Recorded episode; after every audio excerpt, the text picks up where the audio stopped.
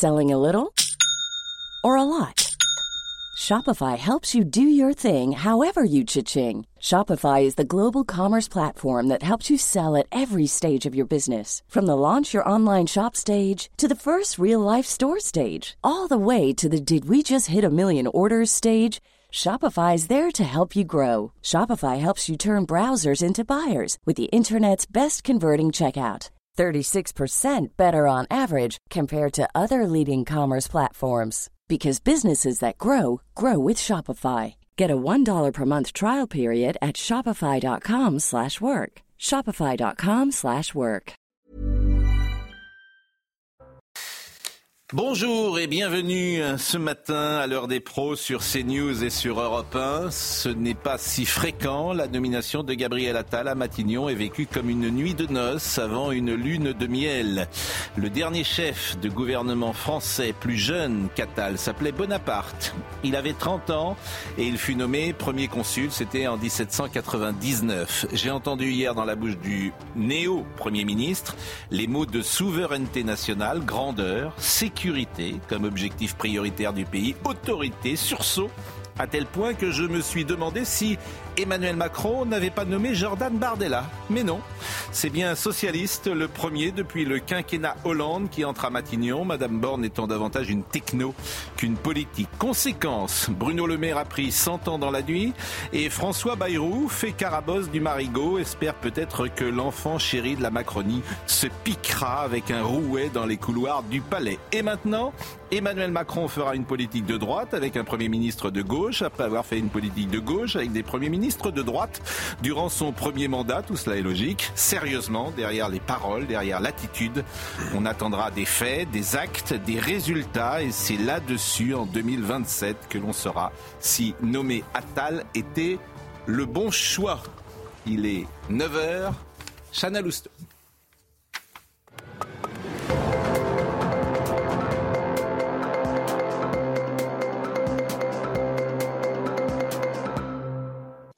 Bonjour Pascal, bonjour à tous. Former un nouveau gouvernement, c'est la première mission de Gabriel Attal. Hier soir, le nouveau Premier ministre était reçu par Emmanuel Macron à l'Élysée et selon l'entourage du président de la République, les deux hommes veulent un gouvernement resserré. Écoutez ce qu'en pense Sébastien Chenu, vice-président RN de l'Assemblée nationale, notamment sur le possible maintien de Gérald Darmanin à Beauvau. C'était sur CNews et Europe 1 ce matin. Le casting euh, est secondaire en réalité. Ce qui est important, c'est la ligne politique euh, que veut mener aujourd'hui le, Premier ministre. Euh, récompenser Gérald Darmanin, dont l'échec place Beauvau au ministère de l'Intérieur est patent, et, donne, enfin, est une interrogation à mes yeux.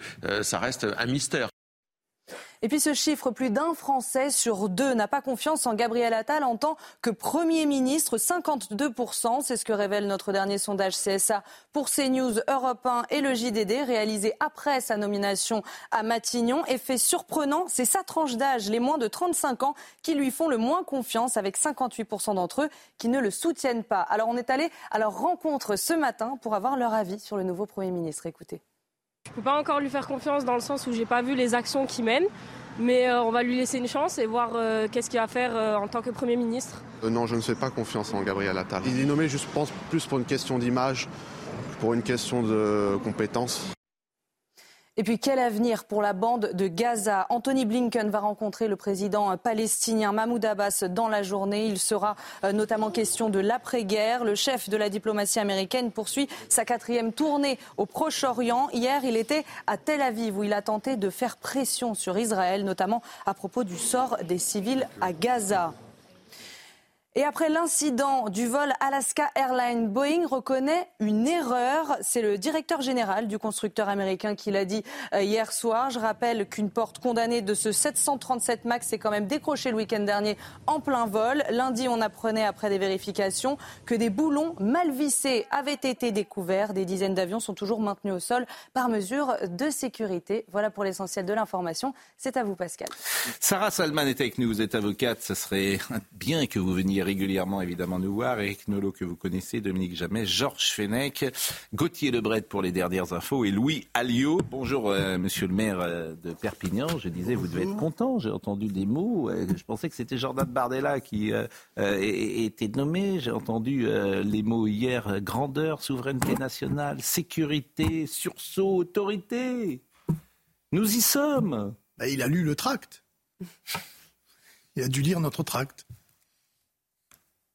Mais encore, ça veut dire quoi? Mais ça veut dire, que je pense que c'est on, pique vos idées? Oui, enfin, on se positionne sur des thématiques qui intéressent les Français, tout simplement. Sauf qu'on sait très bien qu'ils n'y répondront pas, donc euh, ah bah, ça reste euh, des mots. Qui sait? C'est ce que j'ai dit tout à l'heure. C'est-à-dire que maintenant, on jugera évidemment euh, sur. non, parce que tous ces mots-là sont directement liés précisément à l'Union européenne qui mm. impose le contraire. Et donc je ne vois pas, moi, aujourd'hui, ni M. Macron ni M. Attal aller à l'encontre de ce que veut l'Union européenne. Donc, euh, On va avoir les dernières informations. Évidemment, le gouvernement aujourd'hui qui sera. C'est aujourd'hui ou demain le gouvernement euh Vous allez vite en besoin, cher Pascal. Il a fallu dix jours pour trouver un Premier ministre. Alors, pour changer euh, une dizaine de ministres, ça ne va pas aller aussi rapidement que Gabriel ça. Gabriel Attal est nommé depuis le 25 décembre. Gabriel Attal, il est nommé depuis le 25 décembre. Qui vous a dit ce mensonge? Qui vous a dit ce mensonge Secret.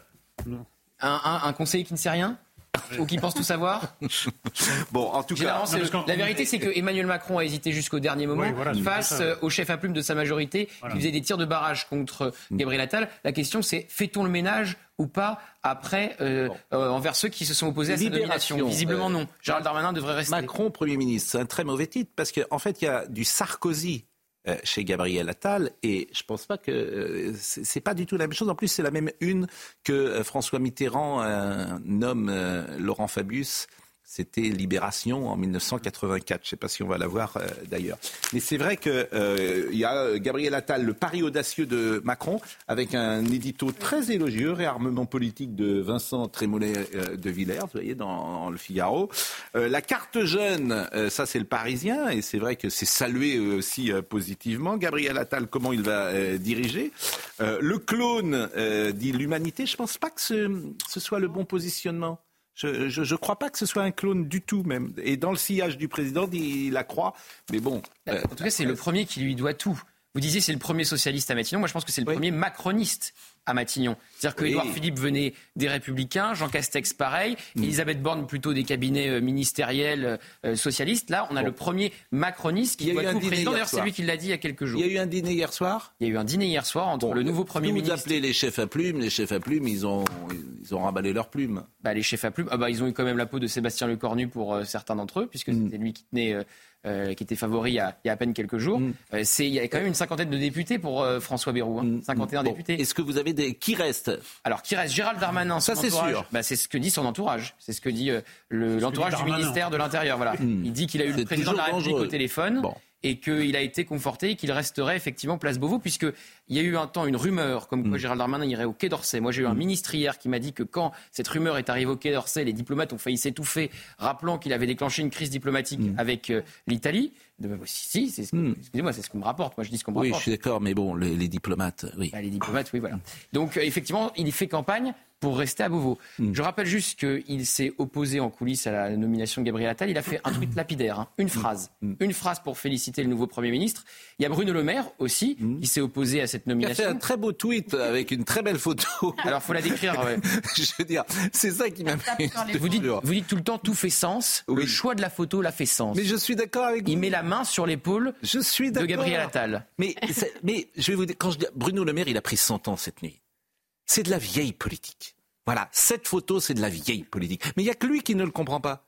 C'est ça qui est amusant d'ailleurs, parce que tout le monde décode ça comme vous. Ben, bien sûr. La France entière décode, mais lui, il est en 1975 ou en 1980, et c'est pour ça que ça marche pas Alors, faut dans l'opinion. Pascal que mais, euh, mais il le comprend pas. Gabriel Attal a été sous la tutelle. Je suis toujours étonné qu'il ne le Gabriel Attal a été sous cette photo, elle date de quand Gabriel Attal a été sous la tutelle de Bruno Le Maire quand il était ministre du budget. Bien sûr. Donc désormais, bah, la main, c'est Gabriel Attal qui va la mettre sur l'épaule de Bruno Le Maire s'il reste à, Bercy. Bien sûr. Sauf que Bruno Le Maire, il dira qu'il prend ses ordres. De... Il a voulu partir, mais il a parlé avec Emmanuel Macron. Emmanuel Macron lui a dit que ça serait en direct la relation. Je connais tout ça par cœur. Mais, ça, c'est le premier vrai message. Est-ce qu'on on conforte parce qu'on n'a personne sur le banc de touche oui. Euh, les ténor de cette majorité ou est-ce qu'on fait un acte d'autorité en euh, virant ceux qui se sont opposés au nouveau Premier ministre En tout cas, il y a quelque chose, effectivement. Euh, il n'était pas euh, nommé à Matignon, qui était déjà sur le terrain. Il y a quelque chose. C'est pour ça que je trouve qu'il y a beaucoup de Sarkozy, pour tout vous dire, dans Gabriel Attal. Mais il nous a fait. il nous a fait et on va le voir à Calais hier soir. C'est vraiment. il a fait la France qui se lève tôt dans ce déplacement. Oui, exactement. Mais moi, je, c'est pour moi plus que Emmanuel Macron. Et puis il a un avantage, comme Sarkozy, c'est que quand il parle, on comprend. Oui, c'est vrai que c'est un avantage pas négligeable. Alors que parfois, quand Emmanuel Macron parle, on cherche ce qu'il a dit après qu'il a parlé. Comme disait Chrysal. Bon, écoutons, euh, hier, euh, j'allais dire Nicolas Sarkozy, non, euh, Gabriel Attal à Calais. Félicitations. À peine nommé, Gabriel Attal est déjà sur le terrain, à la rencontre de sinistres et à Clermarais. C'est pour marquer à la fois la solidarité de tout le pays avec vous et derrière vous, puis psychologiquement parce que c'est démoralisant de revivre ça quelques mois après le premier épisode. Au contact des Français, le Premier ministre veut rassurer, à l'image de cet échange avec cette buraliste. personne ne va vous oublier. Vous savez, moi, j'ai été dans des précédentes fonctions euh, ministre des buralistes, puisque j'étais euh, ministre du, budget, et je sais à quel point euh, vous avez une importance absolument majeure pour un village, pour un territoire. Les Français sont attachés à vous et je sais que vous retrouverez vos clients. J'aimerais boire un café avec vous. Alors avec plaisir.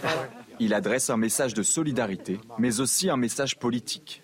Vous êtes l'incarnation de cette France euh, qui travaille, laborieuse, qui se lève tôt le matin euh, pour accueillir des clients, pour faire vivre tout un village. Aucun mot en revanche au micro des journalistes. À titre de comparaison, Elisabeth Borne avait attendu trois jours pour se rendre sur le terrain après sa nomination. Les mots ont un sens et quand vous avez dit tout à l'heure ce mot, la France qui se lève tôt, évidemment que immédiatement tout le monde a pensé à Nicolas Sarkozy. Il fait de la politique comme depuis longtemps je n'ai pas vu un homme politique en faire, euh, Louis Hulot. Attention, vous êtes en danger avec. Ah ben vous aviez créé Jordan Bardella, on vous a répondu avec Gabriel Attal. Oui, non, mais il faut. Je pense que ça, pour le coup, c'est prendre la politique par le petit bout de la lorgnette. C'est du, de, la, de, la cosmétique. Ce n'est pas de la politique. Quand vous êtes au contact des Français, c'est pas parce que vous vous déplacez dans le Pas-de-Calais que vous parlez aux Français. Il va falloir parler pouvoir d'achat. Il va falloir parler fiscalité. Il va falloir parler sécurité. il va falloir parler immigration. L'incarnation, ça compte. Oui, d'accord, mais souvenez-vous, Laurent Fabius. Laurent Fabius était tout nouveau, tout beau, deux ans après, il y a ah bah Ah bah tiens, vous... Voilà. Euh, après. Tiens, vous voulez l'écouter, Laurent Fabius? C'est intéressant. Laurent Fabius, on va l'écouter en 1984. Après un tout petit tour de table, euh, Georges et, Dominique. Dominique qui a un peu d'expérience sur euh, le monde politique. Écoutez, ce que je constate pour l'instant, c'est qu'en entrant à Matignon, euh, Gabriel Attal se conduit exactement comme il s'est conduit en entrant rue, de Grenelle. C'est-à-dire qu'il dit ce que l'on souhaite entendre. Euh, c'est un bon début, incontestablement. Mais quand je l'entends dire d'un air pénétré, je dois tout à euh, Emmanuel Macron, je ne l'oublierai jamais, je pense à un certain Emmanuel Macron qui pouvait dire, s'il ne l'a pas dit, de Hollande, ce que dit aujourd'hui Attal de Macron. Oui, on a vu la euh, suite. Oui, alors ce qui euh, est, différent là, c'est que euh, Emmanuel Macron ne peut pas se représenter. Et puis il y a. oh, il y a des différences, bien Et puis il y a effectivement ce célèbre dialogue que je cite, je ne sais plus si c'est dans les grandes familles ou dans le président, où le Bernard Blier dit à Jean Gabin Mais je vous devais tout, monsieur le président. Et Gabin répond C'est bien ce que je craignais. Toujours sans remettre sur la... la grande différence, mon cher ami, c'est que c'est Hollande qui disait Emmanuel Macron me doit tout, tandis que là, c'est Gabriel Attal qui dit de. Oui, Macron, l'a pas dit longtemps qu'il lui devait tout. Mais écoutez, moi, je vais vous dire, j'écoute euh, Louis Alliot déjà faire euh, enterrer, euh, enterrer Gabriel Attal. Moi, je me pose une seule question, et à mon avis, c'est la seule qui vaille. Est-ce que cette nomination est bonne pour la France ou pas. Le reste, hmm. je m'en fous. C'est ce que je disais. à ce que vous avez dit, Monsieur Alliot, quand il est arrivé à l'éducation nationale, eh bien, les choses ont changé. Il a tenu un discours qu'on attendait depuis des années. Et moi, je souhaite, ce serait un signe fort de la part de Gabriel Attal, qui garde euh, également l'éducation nationale. Mais ça ne sera pas le cas. non, mais ça sera plus délicat. Moi, je, moi, je trouve. Non, mais sur la Baïa, c'est effectivement significatif. Un mot de Georges. Non, mais simplement. Tout, donc, Georges Fenech. Faisons-lui crédit au Et après, je vous ferai écouter Laurent Fabius sur la jeunesse. D'un mot, la personnalité de Gabriel Attal, j'ai rien à dire. Tout sympathique, on l'a reçu ici. Hein. Hmm. C'est un des rares d'ailleurs qui vraiment. Exactement. Hein, donc on. C'est sans doute un homme de, de bon, un jeune homme de, de très bonne volonté, de capacité. Mais vous pouvez prendre le problème par tous les bouts que vous voulez. Moi, ce que j'attends, c'est un acte de courage du Premier ministre, c'est-à-dire aller devant l'Assemblée nationale, faire un discours de politique générale, c'est ce qu'attend le pays aussi, et demander la confiance de l'Assemblée ah nationale. c'est pas sûr. C'est ça la politique de la Vous avez République. Vous avez raison. Il faut rappeler qu'Elisabeth Borne n'avait pas demandé la confiance. Oui. Mais il faudra voir aussi quel est son degré d'autonomie, parce que quand Édouard Philippe a été nommé, mm. euh, Monsieur Macron avait tenté de lui imposer Nicolas euh, Revel, si je ne mm. dis pas d'erreur. Donc il faudra voir aussi est-ce qu'il a la capacité de composer lui-même son cabinet. Il, a déjà répondu hier à ça. Si vous faites attention à Matignon, il n'y avait pas son directeur de cabinet, il y avait une jeune femme avec qui il travaille depuis toujours, et elle était à côté de lui, et elle est rentrée à Matignon. Vous avez dans la durée, son directeur de cabinet. Pascal, bien sûr, mais il faut voir dans la durée aussi. Qui est son directeur de cabinet ce matin L'ancien patron du Trésor, qui est l'ancien du cabinet de Sarkozy. Et de Bruno Le Maire, ancien directeur de cabinet de Bruno Le Maire. Bon, euh, la jeunesse, on est en 1984, l'heure de vérité, François-Henri de Virieux. Et euh, il y a tout dans cet extrait-là. Et il y a tout pourquoi, Fabius, ça n'a jamais marché parce qu'une question lui est posée euh, au standard et vous allez voir comment il répond. Et effectivement, le téléspectateur, bah, il se fait immédiatement une opinion sur l'homme qu'il a en face de lui parce que l'incarnation, c'est important. La jeunesse, Laurent Fabius, il y a 40 ans. Cette personne vous félicite pour votre jeunesse, ah mais vous pose la question de savoir si vous vous sentez conditionné ou non par l'âge de ceux qui vous entourent. Oui, ça, vous répétez la question. Euh, bon, la jeunesse, euh, vous savez, la jeunesse, la jeunesse, la jeunesse, c'est n'est pas une recette miracle, c'est un atout, je crois. Mais les problèmes, ils existent, que je sois jeune ou que je sois moins jeune. Et il y a des gens qui sont beaucoup plus âgés que moi qui ont de grandes capacités. Il ne faut donc pas tomber non plus dans une espèce de mode où on dirait avant tel âge c'est formidable, après tel âge ça ne vaut plus rien. Mais c'est quand même, à mon avis, pour un chef de gouvernement, un certain atout. Parce que j'ai essayé de le montrer, on a un monde qui bouge formidablement. Et moi, il se trouve que, étant le premier chef de gouvernement qui soit né après la guerre, eh bien, j'ai vécu euh, et, je suis un petit peu le produit de ces bouleversements-là. La naissance de l'audiovisuel, le changement d'un certain nombre de données économiques, euh, la modification de toute une série de rapports sociaux, les problèmes de l'école. Moi-même, j'ai de tout petits enfants. Euh, dans, non pas demain, comme pour la plupart des enfants, mais lundi, j'amène mon tout petit à l'école. En maternelle Quelle école Publique, privée Publique. Et l'école de votre carte scolaire Oui, tout à fait. D'accord. École à côté de chez moi. La rue euh, À côté de chez moi. Donc, euh, le, ce sont des choses que je vis. Et de ce point de vue-là, dans un monde qui bouge, qui change très vite, qui va changer encore, avoir peut-être à la tête du gouvernement quelqu'un qui euh, et de cette génération, ça ne résout pas magiquement tous les problèmes, ne tombons pas dans le gadget, mais c'est peut-être un atout. Bon, euh, le début était intéressant parce qu'il y avait un échange de questions, mais vous ne l'avez pas entendu. Mais en revanche, la jeunesse, revenons sur euh, la jeunesse. Est-ce que c'est un atout? Oui, quand même, en fait. La jeunesse, c'est un atout. Bah, on, attend, on attend un éclairage euh, différent. On a l'impression d'un monde sclérosé. On hmm. essaye quelque chose d'autre. Ça passe par la jeunesse. C'est pas une garantie, mais au moins on essaye. Mais j'ai l'impression que on reproche à, à Tal. Euh, il y, a quand même une haine du talent et de la grandeur en France, donc on lui reproche quand même d'être un, homme brillant et d'être un homme jeune dans, certains milieux. C'est intéressant la France, cette, cette, haine quand même de la France et de tout ce qui peut en faire la grandeur. Moi, je trouve qu'on on le verra à l'action, hein, on verra c'est le bilan qui parlera. Mais je, trouve que le procès qui lui est fait sur la base de il est trop brillant, ça ne peut arriver qu'en France. Alors, je voudrais qu'on l'écoute parce que, évidemment, sa première intervention fait sens. Souveraineté, grandeur, sécurité, sursaut, autorité. C'est pas rien comme mot. C'est mmh. des mots qu'on retrouve euh, pas forcément euh, à gauche. Non, mais toujours dire ce que le public a envie d'entendre. C'est pas pas une critique, c'est pas pas un blâme, mais ça tombe bien. Alors après, euh, comment dire, ça langage. C'est-à-dire que ce début de langage, parce que si dans deux ans euh, rien n'a changé, tous ces mots lui reviendront euh, comme un boomerang. Nous sommes d'accord. Absolument. Alors écoutez euh, sa première intervention hier. La France ne rimera jamais avec déclin, car la France, elle rime avec sursaut, elle rime avec audace, elle rime avec grandeur. Et c'est précisément à cette tâche que je vais m'atteler sous l'autorité du président de la République. Garder le contrôle de notre destin, c'est lutter pour la maîtrise de notre modèle social c'est agir pour la solidarité entre les Français. C'est assumer de faire de l'autorité et du respect de l'autre une valeur politique de premier ordre et de, la sécurité un objectif absolument prioritaire. C'est agir pour le renforcement de nos services publics, au premier rang desquels l'école, j'en parlais il y a un instant, mais aussi la santé et en premier lieu, évidemment, notre hôpital. C'est renforcer notre souveraineté nationale et celle de l'Europe en maîtrisant mieux notre immigration. C'est garantir l'avenir de notre planète qui est le bien commun de notre humanité.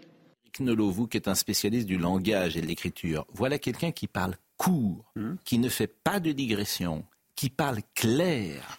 Euh, tout le monde comprend, qui ne met pas du en même temps dans ses phrases, précisément. Et tout ce qu'il vient de dire là. Euh, bah, déjà par rapport à Laurent Fabius, on a gagné en concision. C'était très filandreux quand même l'exposé de M. Fabius. Il a confondu euh, une réponse à un journaliste avec le, grand oral de, de l'ENA.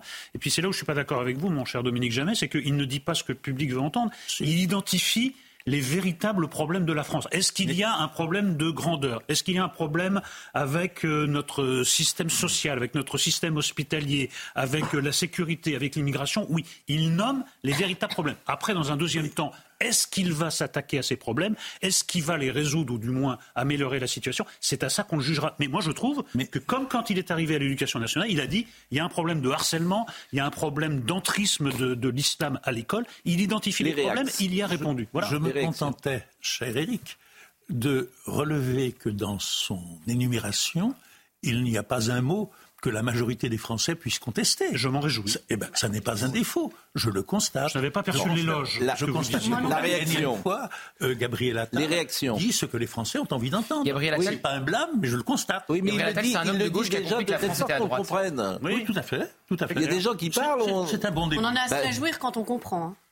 Ah il, est, il, est peut-être intelligent, mais déjà il ne montre pas. C'est agréable. il ne le montre pas mais comme d'autres le montrent. Vous comprenez ce que je veux dire? Les heures de son gouvernement, pas de faute. Oui, l'intelligence comportementale. Il n'y a pas de gouvernement encore, euh, Dominique. Il n'y a qu'un Premier ministre.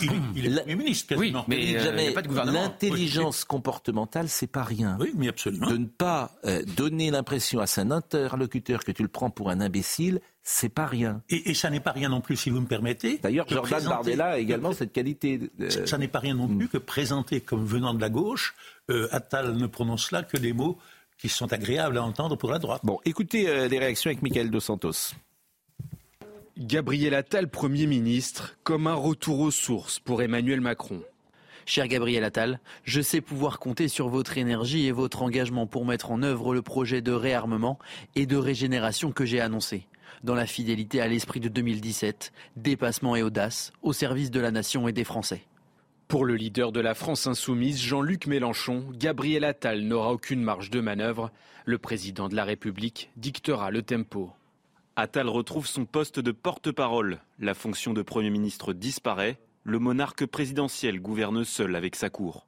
Même son de cloche du côté du Parti socialiste. Il a une pratique hyper présidentialiste où il a toujours voulu écraser ses premiers ministres. Et puis il a une pratique hyper narcissique euh, qui fait qu'il euh, veut refaire le coup de 2017 en nommant un, un mini-moi, son double. Pour les LR, Emmanuel Macron a nommé son clone un clone plus populaire. Gabriel Attal a été choisi par Emmanuel Macron parce qu'il est en tête des sondages de popularité, que ça lui permet de pouvoir, une fois plus, avoir un hyper communicant. Un avis partagé par le président du Rassemblement national, Jordan Bardella. En nommant Gabriel Attal à Matignon, Emmanuel Macron veut se raccrocher à sa popularité sondagière pour atténuer la douleur d'une interminable fin de règne. Enfin, pour Éric Zemmour, Emmanuel Macron a remplacé Elisabeth Borne la macronienne par Gabriel Attal le macronien. Selon le patron de Reconquête, ce choix est celui d'un président qui tourne en rond. Non, mais c'est vrai que euh, on a eu les réactions. Alors, Laurent Wauquiez n'a pas réagi, mais euh, on a l'impression ce matin, effectivement, non pas qu'on a changé d'époque, euh, la jeunesse, et Bardella incarne ça aussi chez vous, et je pense que vous allez être confronté au Rassemblement national, peut-être à la même chose, parce que peut-être que votre électorat va vous dire euh, Jordan Bardella, euh, il est jeune. Il incarne. oui. Et comme par hasard, d'ailleurs, il est rentré dans les 30 euh, personnalités du JDD. Donc forcément, ce débat-là, il peut se poser en votre mouvement. Tant mieux. Tant mieux.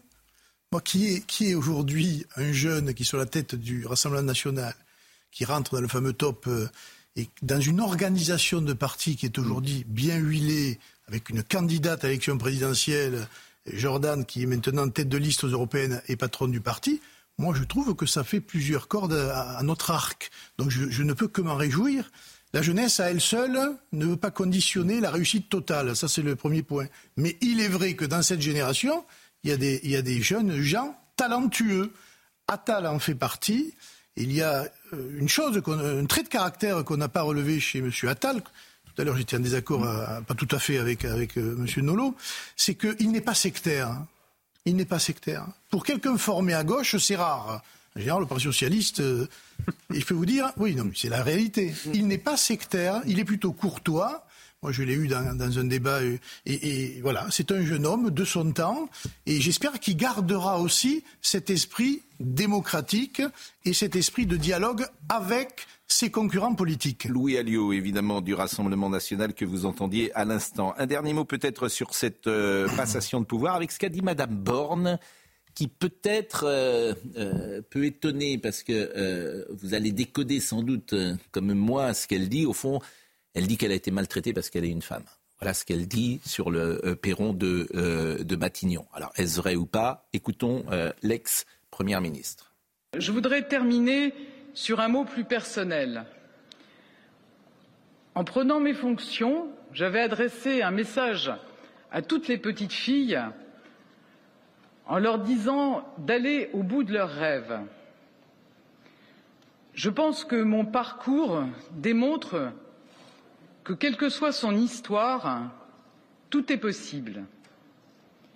Mais j'ai aussi pu mesurer assez souvent qu'il reste du chemin pour l'égalité entre les femmes et les hommes. Alors, je le dis à toutes les femmes, tenez bon, L'avenir vous appartient. Je vais répondre vu que je suis la seule femme de ce plateau. Je trouve que l'argument est un peu facile. Moi, je pense que quand on veut vraiment y arriver, on peut y arriver. Et je mm. pense que je l'ai largement démontré à mon niveau en tant qu'avocate, parce que j'entends beaucoup de personnes dire euh, quand on est une femme, tout est plus dur. Euh, si on est jolie, il y a quelque chose en plus. Bon, bon c'était pas. Non, pardon, je ne voulais rien dire sur elle sur son physique. Mais ce que je veux dire par là, c'est que non, non, je me permettrai pas. Non, ça c'est pas, je me pas, pas convenable. Hein. Et je me suis arrêté à temps. Oui, bah oui, mais. Non, mais Madame Borne, retire euh, l'intention que vous aviez mise dans votre. Borne, à côté de la plaque. Euh, je parlais. Bon. ce que je veux dire par là, c'est quand on est une femme, on peut y arriver, et que cet argument, je pense que ce n'est pas celui qu'il faut. On va euh, achever cette première partie et je vais saluer euh, nos amis, euh, les auditeurs euh, d'Europe 1, qui vont pouvoir écouter dans quelques instants Thomas Hill, que je salue. Et nous, ben, nous allons continuer sur CNews avec ces sujets.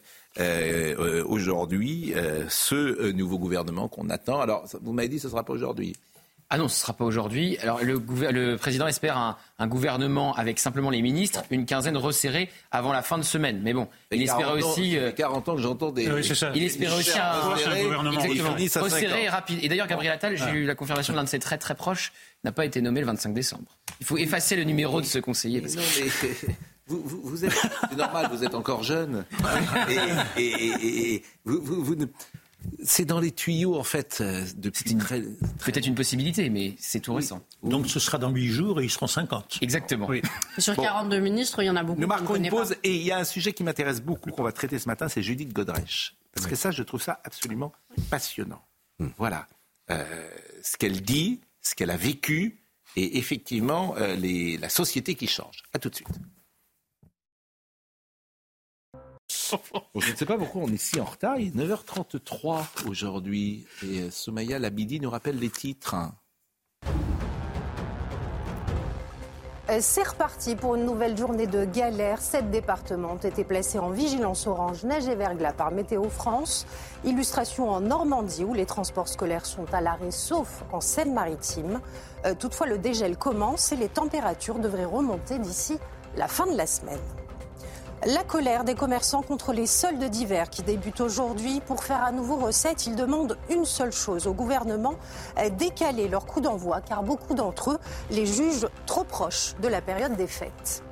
Et puis eux, ils veulent passer aux 35 heures et le font savoir. Dès aujourd'hui, les cheminots allemands entament une grève de trois jours dans tout le pays. Le principal syndicat réclame également des hausses de salaire pour pallier l'inflation. On termine euh, avec Elisabeth Borne qui effectivement, euh, Eric, euh, expliquait que peut-être parce qu'elle est une femme, elle a été euh, moins bien traitée comme Premier ministre ou Première ministre que si c'était un homme. Je ne sais plus si c'est Charles Aznavour, un autre chanteur, qui a dit que le plus important, c'était de soigner son entrée en scène et sa sortie de scène. Apparemment, Mme Borne n'a pas, pas entendu le message. J'ai pas trouvé que c'était à, Le milieu n'était pas terrible non plus. Hein. Pardon? Le milieu n'était pas terrible. L'entrée de scène, la sortie de scène et le récital étaient. Je voulais pas aller jusque-là, mais enfin, on va pas entrer dans ce débat-là parce qu'avec une majorité relative, enfin, je sais pas si quelqu'un aurait fait mieux qu'elle. Mais, mais, passons, ce qu'elle a dit hier, bon, il y a l'argument, euh, il y a l'argument euh, féministe, et puis surtout, il y a un argument communautaire, et je regrette, mais Mme Borne n'était pas là pour gouverner les petites filles, elle était là pour gouverner la France il faut arrêter de s'adresser à des catégories particulières de Français pour s'adresser à la France en général. On s'en fout du message qu'a délivré Madame Borne. Est-ce qu'elle a bien agi pour la époque, France Mais Edith Cresson aussi avait beaucoup souffert. C'est une autre époque. C'était une autre époque. Rien à voir. Mais moi, je C'était catastrophique. Elle n'est pas restée très longtemps. À l'Assemblée nationale, les femmes ministres, c'était plus difficile. Oui, Madame Cresson, c'était catastrophique. Réaction un peu pas si longtemps que ça, d'ailleurs. Il n'y a pas si longtemps que ça. ça a été Dominique, jamais très court. Absolument. Elisabeth Borne a tort de généraliser à partir de son cas personnel, mais le fait est qu'on peut comprendre son amertume, car jamais Emmanuel Macron n'avait eu de mots aussi tendres pour elle que ceux qu'il a eus avec euh, Gabriel Attal. Louis Alliot, vous êtes en grand danger. Vous êtes en grand danger, le Rassemblement national, et je vais faire un exemple, un, parallèle avec ce qui se passe au, Danemark. Euh, la gauche, avec une politique différente, a mis euh, ce qu'on appelle l'extrême droite euh, à moins de 10% ou moins de 15%. Et Gabriel Attal, il a bien compris que la société française, elle réclame précisément autorité, immigration, etc. Donc vous, vous êtes en danger parce que ce sont vos thèmes et les Français veulent peut-être que ces thèmes soient euh, au gouvernement, mais peut-être pas pilotés par euh, Marine Le Pen ou par Jordan Bardella. Et c'est là le danger. Je n'y crois absolument pas. Je ne sais pas si vous y croyez vous-même, mais il, est pas, il a 34 ans à tal et il, comprend la société française. Majorité relative. Et, je fais l'exemple du Danemark. Majorité relative. On sort de l'épisode du projet de loi immigration. Est-ce que vous croyez que depuis euh, décembre, mm. tout a réellement changé? Je bah, C'est ça, renverser la table, en fait. Et ce n'est pas parce qu'il parle de ceux qui intéressent aujourd'hui les Français mm. qu'il va s'y attaquer parce qu'il n'a pas les moyens juridiques aujourd'hui de s'y attaquer et les moyens politiques. Tout ce qu'il va faire aujourd'hui en tant que Premier ministre, il devra aller demander l'autorisation, que vous le vouliez ou non, à Bruxelles. Bien, mais le parallèle il ne reviendra avec, pas sur le ça. Le parallèle avec le Danemark est intéressant. Oui, non, mais je crois que... Le Danemark a renégocié avec l'Europe. Hein.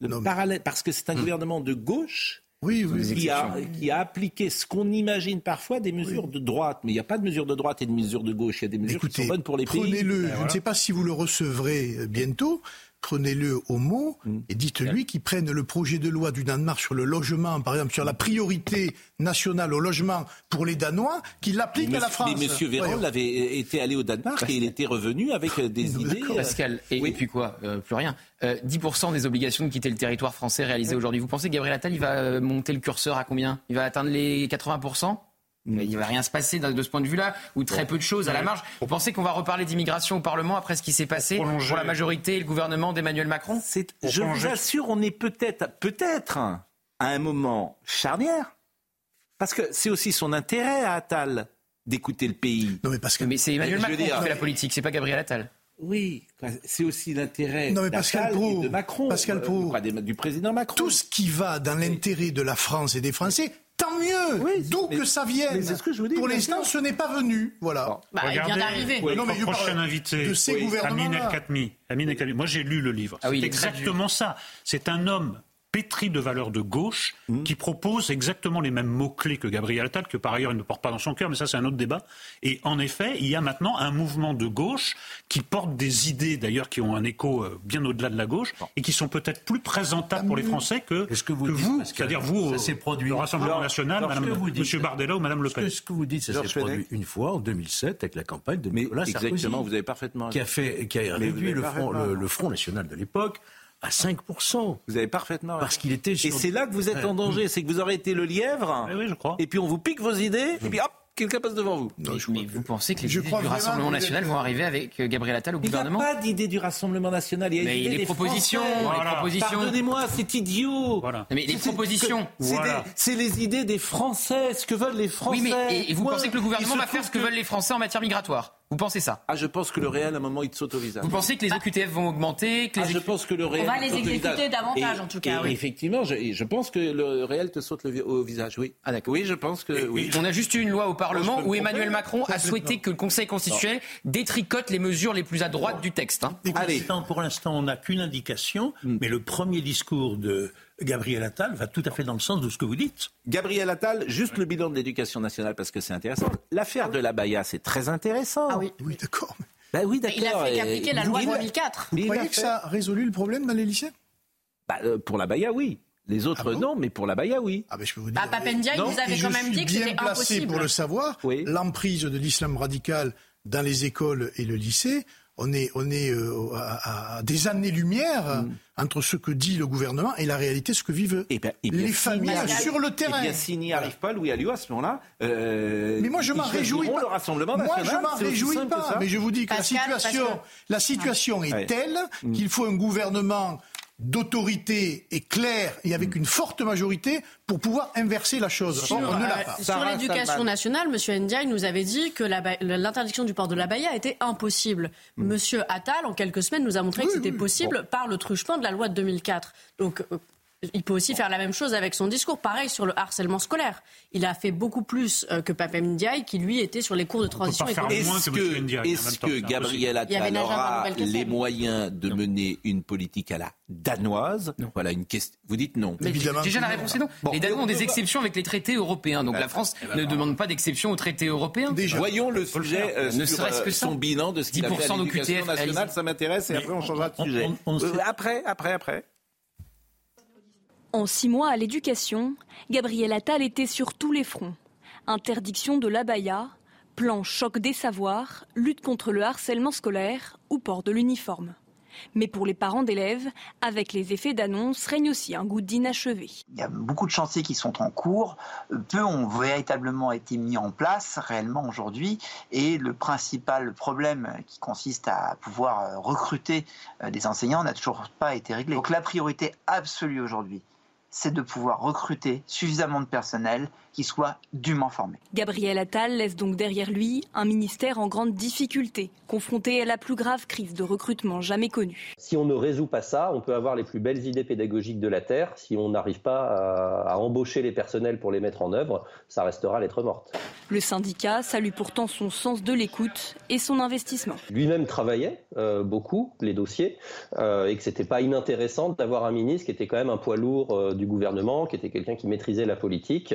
Gabriel Attal s'est engagé à emmener avec lui à Matignon la cause de l'école et ainsi prouver qu'il n'aura pas fait de l'éducation nationale un simple marchepied vers Matignon. on va attendre, vous vouliez dire quelque chose, oui, Dominique On ne sait pas encore et pour cause hmm. comment Attal va gouverner. Hmm. Pour l'instant, on n'a que les mots et on ne sait pas si les actes suivront. Mais ce que l'on constate d'ores et déjà, c'est que pour la première fois depuis qu'il est président de la République, euh, Emmanuel Macron s'est résolu à prendre pour Premier ministre quelqu'un de populaire alors qu'il ne l'est pas. Lui, mm et quelqu'un qui peut lui faire de l'ombre, alors que ce n'était pas le cas des trois premiers ministres précédents. Alors là, il y a deux possibilités soit un tremplin pour euh, la suite, soit ne pas vouloir d'héritier et le cramer dans l'enfer de Matignon. Exactement. Bon, où est la France dans tout ça Moi, je, m'y perds. entre les, non, mais entre les réactions des boutiquiers de tous les, partis, les procès d'intention, les enterrements de première classe par avant, moi, moi cette classe me désespère. Il y, a, un pays qui va mal, la France, et dès qu'il y a quelqu'un qui essaye d'être dans la bonne direction, tout le monde lui tombe dessus. Moi, je trouve ça même l'enseignant. Vous auriez pu dire la même chose du Rassemblement national ces dernières années. Je vous ai pas non, pu dire ça. Non, mais, mais moi, il y a certaines idées en tant que réactionnaire de gauche que je partage, mais je suis sur votre ligne. Je m'en fous. Je suis comme Amin El Khatmi. Je m'en fous que ça soit de droite ou de gauche. Est-ce que c'est bon pour le pays ou pas? Et même les, représentants des, enseignants, ce goût, il faut d'abord résoudre le problème de l'autorité, hmm. résoudre le problème de la transmission des savoirs, et ensuite on attirera des gens pour devenir professeurs. les enseignants, ils vont Il y a des gens, il y a des gens qui sont circonspect, je ne vais pas les citer, mais on a un célèbre téléspectateur qui m'écoute et ce sera peut-être le mot de conclusion qui m'envoie ce mot. Spectateur euh, lettré sans doute, qui me dit words, words, words. Hamlet, Shakespeare. beau des beaux. Et il considère donc que Gabriel Attal, c'est words Wertz, Wertz. C'est quoi ah. bah, C'est quoi ce défaitisme que si Très pessimiste quand même. Il y a un remaniement. un peu, il est sur la ligne de Louis Alliot. Il y a un remaniement gouvernemental, il n'y a pas eu de remaniement à l'Assemblée nationale. Hein bon. Non mais, ça peut vous paraître accessoire ce que je vous dis là. Répétez ce que vous avez dit. S'il y a eu un remaniement C'est pas un remaniement. Ça m'a un changement. Oui, parce que c'est les journalistes remaniement, c'est pas un remaniement en fait, c'est un changement de gouvernement. Et la même. Oui. Oui. Donc faut-il s'attendre à des 49-3, comme on a connu sous les oui. Borne quel cap va être fixé Avec quelle majorité on va, on va Quel sera le rôle des LR, effectivement Les RN les plus ennuyés, c'est les RN. C'est ça l'important. Pas tous, hein. Mais pourquoi? Mais pourquoi? Parce qu'on chasse sur votre terrain. C'est aussi bête que ça. mais... Mais rendez-vous dans six mois. toujours l'original à la copie, vous connaissez la formule. Mais qu'on vienne, que l'on vienne donner du crédit, que l'on vienne donner du crédit au, constat et aux constats que l'on propose, moi je trouve que pour notre formation politique, c'est très bien. Donc il faut qu'il continue comme ça. Et à Matignon, c'est bon pour Bardella. Hein. Comment Attal Matignon, contrairement à ce qu'on entend, c'est bon pour Bardella. Peut-être pas à court terme pour les européennes, mais à long terme. Les deux se font monter en miroir. Vous allez voir, Bardella n'aurait jamais débattu avec Elisabeth Borne. Vous allez voir que dans très peu de temps, il y aura un débat à la télévision. Attal Bardella. Débattre avec un Premier ministre, évidemment, ça vous fait monter aussi. J'en appelle à Georges Fenech, qui a encore beaucoup d'influence chez les Républicains, pour que les, les prier d'arrêter leur tambouille leur tambouille politicienne, leur petite magouille pour penser à la France. Bah, il est temps, il est temps. Il est minuit moins une. Bientôt, il sera minuit une. Intervenez. à la ils ont montré. Ils ont montré ce que vous euh, dites à l'occasion oui, du projet de loi immigration. Non mais monsieur, attendez, euh, il a été bien euh, Bruno Retailleau, il a ah, dit oui. aux actes que nous jugerons Gabriel Attal. Voilà. Pour mon Premier ministre, il parvient à mener une bonne bah, politique pour la France. Comment Ça, ça mange pas de pain, mais. Ah, je croyais que vous ah non, mais ils sont très gentils Une avec politique de redressement des comptes publics, de retour de l'autorité, de reconstruction de nos services publics effondrés. Il a plutôt été. Bon, Judith Godrèche, ça me hmm. passionne. Ah. C'est un sujet vraiment qui me hmm. passionne. Parce qu'effectivement, euh, un homme de 40 ans ne doit pas regarder une femme de 15 ans. C'est ça la vérité. Pardonnez-moi d'être. De 14 ans. 14 ans. Et même, oui. D'un point de vue pénal, Pardonnez-moi de dire euh, les choses d'une manière un peu morale. Souvent, je l'ai dit, il se trouve que moi j'ai quatre filles. Hmm. Si une de mes filles, à 15 ans, était sortie avec un homme de 40 ans, je vous assure, pour moi, ça aurait été un sujet. Bah oui. C'est aussi bête que ça. Et Judith Godrèche, parce que, effectivement, est-ce qu'un homme à 40 ans, dans sa force de l'âge, doit profiter de sa séduction, de son pouvoir, pourquoi pas, euh, de tous les avantages que lui donne une position euh, favorable, pour aller euh, mettre sa séduction, si, si j'ose dire, au service d'une jeune fille, comme le dit euh, Godrèche, bah, qui est encore fragile, dont la personnalité n'est pas terminée et qui peut être euh, effectivement attirée par un gourou, disons-le, ou, une emprise. Bon.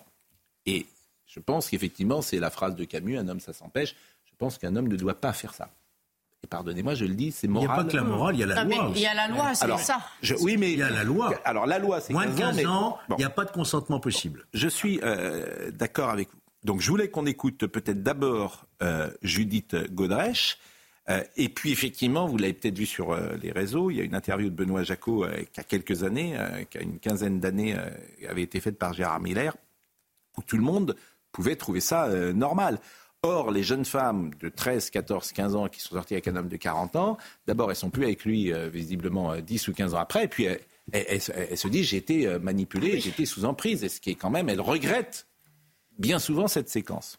Donc écoutons Judith Godrèche ce qu'elle a dit. C'était dans une interview YouTube sur sa, sur sa relation avec le réalisateur, donc Benoît Jacot, qu'elle avait lorsqu'elle avait 14 ans et lui 40 quand euh, un adulte rencontre une personne euh, bien bien plus jeune, euh, donc une, qui est en train de comment dire de se construire, hein, dont mm. l'identité est encore en, train de se former, quoi. D'ailleurs, dont le corps est encore en train de se former. Enfin, un enfant, quoi. on se projette dans les livres, on, idéalise des personnages de romans.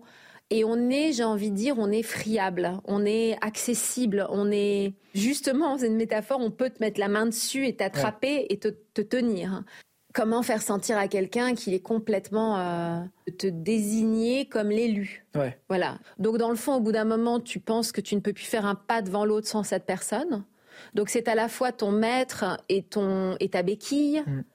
Euh, et, quand tu es très très jeune, et qu'en plus c'est le même milieu, et que toute ta vie, ton art, tout se retrouve complètement imbriqué, quoi.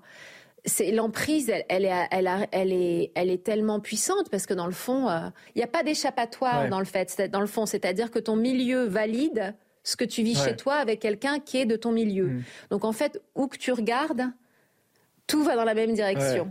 Alors il y a une interview évidemment qui est ressortie, qui avait été faite par euh, le psychanalyste Gérard euh, Miller de Benoît Jacot, c'est en 2011, et il parlait, Benoît Jacot, comme il ne parlerait plus aujourd'hui, parce qu'aujourd'hui, ce qu'il dit là, moi j'ai entendu ça hier, il y avait des jeunes femmes autour de moi, mais elles étaient inaudibles, outrées, scandalisées de ce mm. qu'elles entendaient, parce qu'il y a une forme de jubilation personnelle de la situation. Écoutez Benoît Jacot. En commençant à vivre avec Judith Godrèche alors qu'elle était encore mineure, c'était clairement une transgression pour vous? Oui, c'est forcément une transgression parce que je ne sais plus, euh, ne serait-ce qu'au regard de la loi euh, telle qu'elle se, telle se dit, euh, on n'a pas le droit en principe, je crois. Donc, euh, une fille comme elle, euh, comme euh, cette Judith, qui avait en effet 15 ans, moi, en principe, j'avais pas les mois 40, j'avais pas le droit. Je crois pas. Mais ça, alors, elle n'avait rien à foutre. Et même elle, ça l'excitait beaucoup, je dirais.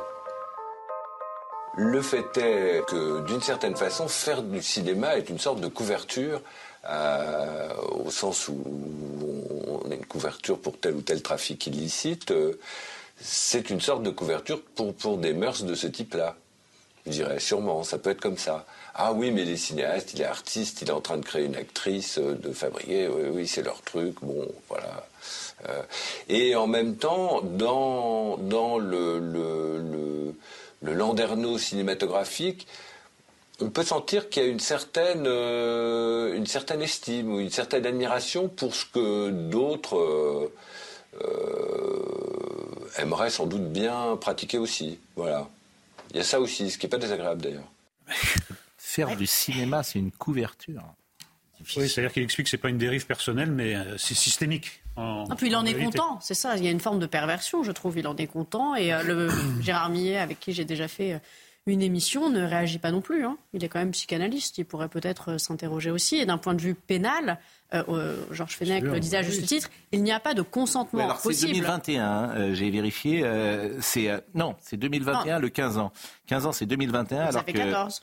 Non, le, le, 15 ans, c'est de. Oui, c'est 2021. C'est à partir de 2021. Là, on est en 2011. À l'époque aussi. Non, ça date de 2021. C'est-à-dire que, alors que 165 000 enfants sont victimes de violences sexuelles chaque année, une nouvelle loi a été promulguée en avril 2021 ah pour mieux protéger les enfants. Elle instaure pour la première fois un seuil d'âge de non-consentement à 15 ans et à 18 ans en cas euh, d'inceste. Donc euh, la loi, c'est là à l'époque, il n'y avait pas euh, la loi de 2021. mais je vous confirme qu'à l'époque, c'était aussi un délit pour un majeur d'entretenir une relation sexuelle avec une mineure. C'était détournement, on appelait ça. Ah, le détournement de mineur. J'ai appliqué cette loi. Je peux vous et dire. en 2018, la loi du non-consentement, c'est 2018. Oui, parce qu'elle est plus claire, si vous voulez. La loi. Mais à l'époque, c'était un, interdit légal. C'était déjà interdit, et manifestement, il le savait. Ce qui est insupportable, c'est la manière dont ils s'en vantent, quoi. Et je comprends la réaction de Judith Gautrèche qui dit j'ai pas supporté. Parce qu'elle s'était tue jusqu'à maintenant. Hein. Oui, mais ce qui, ce qui, est intéressant justement et typique du changement d'époque, c'est que Benoît Jacot, qui a esquissé hier un vague mea culpa, tenait dans l'interview dont on vient de voir un morceau des propos qu'il n'oserait plus tenir aujourd'hui, que personne n'ose plus ni euh, tenir, ni approuver. Et, et le, reproche que lui fait finalement, vous l'avez vu, Judith Godrèche, c'est d'avoir abusé de son manque de maturité. C'est très clair. À sa vulnérabilité. Et en même temps, exactement. Et en même temps, il y a une tristesse dans cette affaire, car elle prend ses distances avec celle qu'elle a été. Ça se comprend, elle a mûri, elle est grande, elle est adulte, elle comprend, elle comprend de quoi euh, Benoît Jacot se vante et de quoi il est capable. Et en même temps, il y a un seul point sur lequel, évidemment, il est défendable, et si elle était honnête avec elle-même, elle l'accepterait, euh, elle était consentante. Il n'y a, a, pas de viol, il n'y a pas d'assez. Non, mais Elle était consentante. J'ai dit. Mais non, vous ne pouvez pas dire qu'elle était consentante. J'ai fait, attention. J'ai essayé de faire attention à ce que je disais. Ne vous méprenez pas, ne vous méprenez pas. Il n'y a pas de consentement possible en dessous de 15 ans. C'est pas une question de me méprendre. vous êtes en train de vous méprendre. Je vais reprendre au pied de la lettre, lettre par lettre, ce que je viens de dire. On a très bien compris. On a tous compris. Et non, manifestement non. Non, non elle n'était pas consentante. Vous dites qu'elle était consentante. Parce qu'il n'y a pas de consentement avant 15 ans. Mais... Est-ce que vous accepteriez la formule qu'elle prend ses distances avec la jeune fille qu'elle a été? Mais, Je vais vous oui dire, ou non? Mais ce que vous dites, c'est dans ce type de relation. Mais tous les adultes revisitent leur jeunesse. Oui. Ce qui se passe euh, entre Judith Godrèche mm. et Benoît Jacot, ça arrive parfois avec un père et, une mère. Et quand un enfant se rend compte qu'il a été manipulé mm. dans sa jeunesse mm. par ses parents et qu'il a été élevé d'une manière perverse, il prend également ses distances. Mais qui vous dit le contraire? Et pourtant, il était consentant, cet enfant, quand il avait 8 ans, 9 ans, 10 ans, 11 ans. Mais il ne s'en rendait pas compte. C'est lorsque, je termine, Dominique, c'est lorsqu'on a, c'est lorsqu'on est avec des gens pervers. Mais Point. Il y a une perversité, me semble-t-il, à, quand à un certain âge, manipuler mais qui vous dit le contraire Et pourquoi me faites-vous la leçon Je, fais, simplement un constat qui est simple et qui est triste. Judith Godrèche prend ses distances. Oui, bah, on le, mais on le fait tous, tout le monde prend ses distances. bon, je remercie euh, Petit Scarabée, parce que la jeunesse au pouvoir, ça va un temps. Euh, les, arguments d'autorité sur la jeunesse, c'est terminé, Pascal C'est terminé. C'est terminé. le Premier ministre a 34 ans. voilà. C'est fini. Vous ne plus m'attaquer sur mon âge. Maintenant, les, premiers ministres sont plus jeunes que nous. Tremblez, tremblez. Bah c'est terrible. Largement. Alors, les présidents de la République sont plus jeunes que nous. Ah les présidents de la République. Sont plus... Non, moi, je suis encore plus jeune que le Premier ministre. Je me demande si on ne vieillit pas. Avec Cynisme, dérive et trahison, on va recevoir bah, Amin El Je rends l'antenne. Ah, pardon. Bon, Très bon livre. Dérive et. Il est pas sur Gabriel Attal. Oui, bah justement, on va en parler. Gabriel Attal le traitait de laïcard avant d'interdire la baya. Le dernier petit mot, le dernier Oui, mais ça, c'était avant. Le petit mot dernier petit mot, le dernier petit sou, comme dans le sucre. Le, sucre. le dernier petit sou. Encore un million. se marre. Combien vous sautez Un million. Petit sou. Il a fallu jouer. Petit, petit sou. Nul. Il fait nul. Nul. Nullité, nullissime. La pause. Cynisme, dérive et trahison à Minel Katni. Comment Macron et Mélenchon sont devenus les marchepieds du Rassemblement national? Je suis tout le monde est marchepied du Rassemblement national euh, depuis 40 ans. Bonjour, bonne année. Bonjour Pascal Pro, bonne année. Hmm. Euh, pour euh, pour l'homme de gauche que je suis, il y a une évidence, c'est qu'une partie de la gauche qui s'est jetée dans les bras de Mélenchon est devenue euh, pousse en tout cas des millions de Français dans les bras du Rassemblement national par sa trahison d'un certain nombre de, valeurs sur lesquelles on, reviendra. vous auriez pu mettre François Mitterrand, hein, parce que le grand organisateur. Je suis né en 1987, donc euh, je.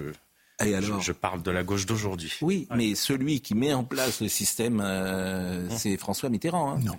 N'oubliez pas, hein, avec SOS Racisme, bah, vous dites non. Bah, ah, oui, SOS Racisme, bah, SOS Racisme, l'immigration massive, euh, tout ça, c'est François Mitterrand qui, initie ça. Et qui a mis Mitterrand au pouvoir bah, Qui a mis les bah, Français. Ah oui, avec l'aide de qui universel direct. C'était le moment, 80, ça faisait 23 ans que la droite était là, voilà, c'était le grand soir. Vous oubliez vite euh, les Chiraciens, etc. Quand même. Oui, ah bah oui, ah bah oui d'accord, mais il faut. Ah, alors, là où vous avez raison, c'est que depuis le dernier des Valois, ça va mal. Exactement. Somaya Labidi euh, nous rappelle les titres. Euh, Sébastien Chenu tire à boulet rouge sur Gabriel Attal. C'est le symbole de la parlotte, de la communication et de l'image, a-t-il réagi au micro de Sonia Mabrouk ce matin. Son bilan n'est pas glorieux, poursuit le député RN du Nord, et il ne faut pas attendre grand-chose de sa nomination. Regain de tension en mer Rouge, les armées britanniques et américaines ont repoussé, je cite, la plus importante attaque de drones et de missiles menée par les Houthis à ce jour. Depuis le début du conflit au Proche-Orient, ces rebelles soutenus et financés par l'Iran menacent sérieusement le trafic maritime dans la région. Et puis l'écrin du projet de pavillon de la France pour l'exposition universelle Osaka 2025 a été dévoilé. Euh, vous découvrez sur ces images en 3G, en 3D le projet inspiré de l'artiste contemporain Christo. La prochaine édition se tiendra donc au Japon du 13 avril au 13 octobre, un événement qui rassemble euh, plus de 20 millions de visiteurs en moyenne. Sujet donc euh, qui me passionne, Judith Godrèche qui a pris la parole dans euh, Le Parisien. Benoît Jacot euh, renverse les rôles. Il affirme que j'avais 15 ans alors que j'en avais 14. Il affirme que le cinéma était d'une certaine façon une sorte de couverture pour ce type de mœurs. Il a cette expression j'aurais braqué son désir, ce qui est d'une misogynie infernale. Il se rend victime d'une fille, il se rend victime d'une fille de 14 ans. Si quelqu'un m'avait demandé si je pouvais refaire 13 ans plus tard ce film, j'aurais répondu négativement. Bien sûr que j'ai peur. Cela fait toujours peur de dire les choses, mais j'ai aussi le sentiment d'avoir ouvert une porte qui autorise d'autres à, parler. C'est très fort, hein, ce qu'il mm. dit. Le film, c'est Gérard Miller, hein, bien sûr. dont elle parle. C'est pas la différence d'âge qui choque, c'est le fait qu'elle ait 14 ans, parce que j'entends des gens dire c'est les 25 ans qui choquent. Mm. Si elle avait eu 30 ans, elle Voilà, ça c'est Gérard Miller, hein, pardonnez-moi. Si euh, quelqu'un m'avait demandé si je pouvais refaire 13 ans plus tard ce film, j'aurais répondu négativement. C'est pas Judith Godrèche qui dit ça, c'est Gérard Miller qui, sur le film euh, qu'il a fait, bah, il est pourtant psychanalyste. Bah, c'est ce que je vous disais tout à l'heure aussi. Pourquoi il réagit pas aussi Quand on entend quelqu'un dire ça l'excitait sûrement, on peut s'interroger quand même. C'est très grave de dire des choses comme ça. Il dit que cette jeune fille de 14 ans aurait été excitée de la situation. Enfin, je ne sais pas si on réalise les choses on voit ce qui s'est passé avec la révolution MeToo et combien cette prise de parole et de, cette prise de conscience, plus exactement, a été salutaire. MeToo, il y a des dérives aussi, il faut le savoir, mais c'est aussi salutaire de ce point de vue-là. C'est-à-dire que là, une jeune fille de 14 ans avec quelqu'un de 40 ans, aujourd'hui, je pense que ça ne passerait pas. En tout cas, on ne pourrait pas s'en vanter.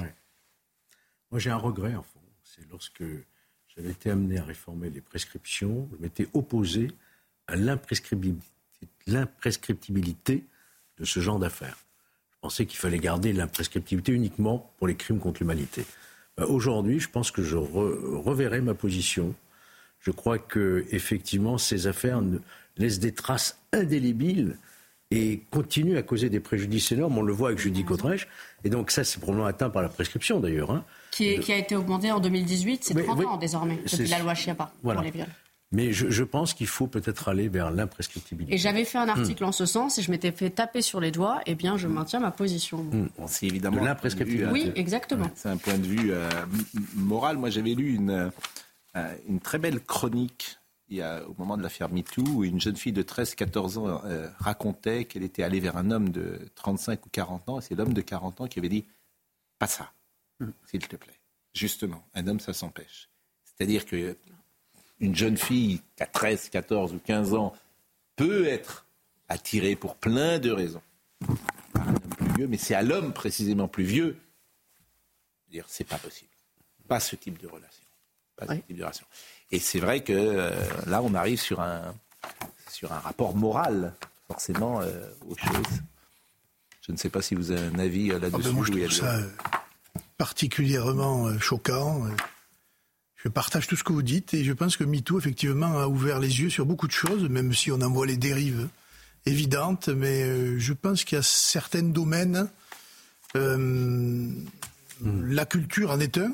Le sport en est un autre. On a vu des scandales, on en parlait. Euh, oui, beaucoup. Je me souviens des affaires dans le tennis, le patinage artistique, etc. La gymnastique. Et qui, finalement, c'est assez répandu et je pense qu'il est bon que la société aussi se penche sur ces mm. questions-là et qu'on mette fin à ces dérives, parce que c'est malheureusement, c'est ça a été le quotidien, ou c'est peut-être encore le quotidien de beaucoup de, jeunes filles, ou de jeunes hommes d'ailleurs, après tout, dans certains domaines. Le procès Théo, le procès des trois fonctionnaires de police impliqués dans l'affaire Théo a commencé hier. Ils ont comparu devant la cour d'assises de Seine-Saint-Denis pour l'interpellation violente en 2017 à Aulnay-sur-Bois de Théo Louaka, grièvement blessé à l'anus par une matraque télescopique. Tous les jours, nous allons suivre les déroulements euh, de euh, ce procès. Noémie Schulz est avec nous. Bonjour Noémie. Bonjour Pascal. Euh, est-ce que l'audience a repris? Peut-être pouvez-vous nous faire un compte-rendu de ce qui s'est dit hier? Alors oui, l'audience a repris. La journée est consacrée aux, experts de l'IGPN, aux enquêteurs de l'IGPN qui vont venir en fait euh, euh, essayer de, comprendre si le fameux geste, ce fameux coup de matraque porté qui avait grièvement blessé Théo Louaka dans la zone euh, rectale, eh bien si ce geste était réglementaire. Hier, deux choses m'ont marqué si je devais résumer à la journée. D'abord, c'est cette salle d'audience qui semble coupé en deux. Vous avez d'un côté les proches de Théo Louaka, au, sein desquels se sont glissés hier. On a pu apercevoir la mère de Naël, ce jeune tué cet été à Nanterre après un refus d'obtempérer. On a aussi vu le producteur de musique Michel Zecler, vous savez, cet homme qui avait été frappé par des policiers. C'était à Paris en 2020, dans le 17e arrondissement. Donc des personnes qui sont venues soutenir celui qui, depuis 2017, est devenu le symbole des violences policières. Et puis de l'autre côté de la salle, eh bien, de nombreux euh, policiers euh, anonymes, des représentants syndicaux venus donc soutenir leurs trois collègues. La journée d'hier était consacrée à l'examen de la personnalité euh, des accusés et on a notamment longuement entendu le principal, Marc-Antoine C, celui qui a porté le, le, coup de matraque et qui est venu dire comment sa vie avait basculé en 2017 il est en poste depuis quatre ans. La Seine-Saint-Denis, c'est sa première affectation. Euh, il raconte hein, qu'il aurait pu euh, ne jamais devenir policier. C'était un très bon élève. Mais dès que j'ai eu 16 ans, j'ai eu ce besoin de servir. Avec cette affaire, je me sentais, avant cette affaire, je me sentais investi d'une mission. J'ai tout perdu en 2017, mon domicile, ma profession. Il n'avait plus le droit d'exercer euh, sur le terrain. du jour au lendemain, on vous traite avec la pire des étiquettes, celle d'un violeur. Certains jours, je réfléchissais à me passer la corde au cou.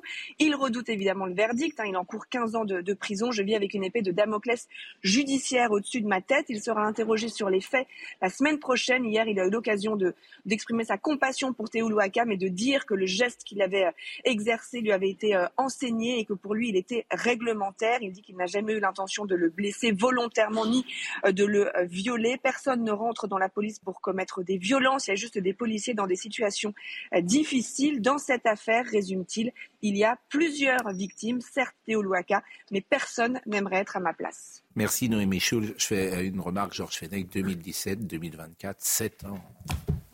7 ans, ce policier qui dit je vis avec une épée de Damoclès. 7 ans. La lenteur de la justice, Mais c'est plus euh, bien connu. C'est la procédure qui est très longue, qui est très complexe, la procédure criminelle avec des réexamens, avec des pouvoirs en cassation, et tout ça fait que voilà. Ça, ça vaut pour tous les aspects juridiques. Si on lance une assignation aujourd'hui, on aura une audience dans très très longtemps. Thibault de Montbrial s'est exprimé, c'est l'un des avocats des policiers. Selon nous, le geste était à la fois euh, légitime, nécessaire et proportionné. Euh, et les débats porteront sans doute sur la question euh, de la proportionnalité. Mais nous sommes venus ici pour dire que ce dossier, d'abord, est très loin dans sa réalité de l'emballement et même des mensonges qui ont été initialement proférés, y compris publiquement, et ensuite que c'est un dossier qui doit montrer que euh, la police, euh, lorsqu'elle fait face euh, à de la violence, a encore les moyens de faire respecter la loi et l'ordre, et en particulier de permettre à ses propres agents de se protéger en effectuant des gestes qu'ils ont appris à l'école de police. Georges Fenech, je vais faire une remarque de bon sens. Comment, sept ans plus tard, peut-on juger la proportionnalité de la réaction d'un policier face à quelqu'un de deux mètres qui est en train de se débattre pour ne pas être interpellé?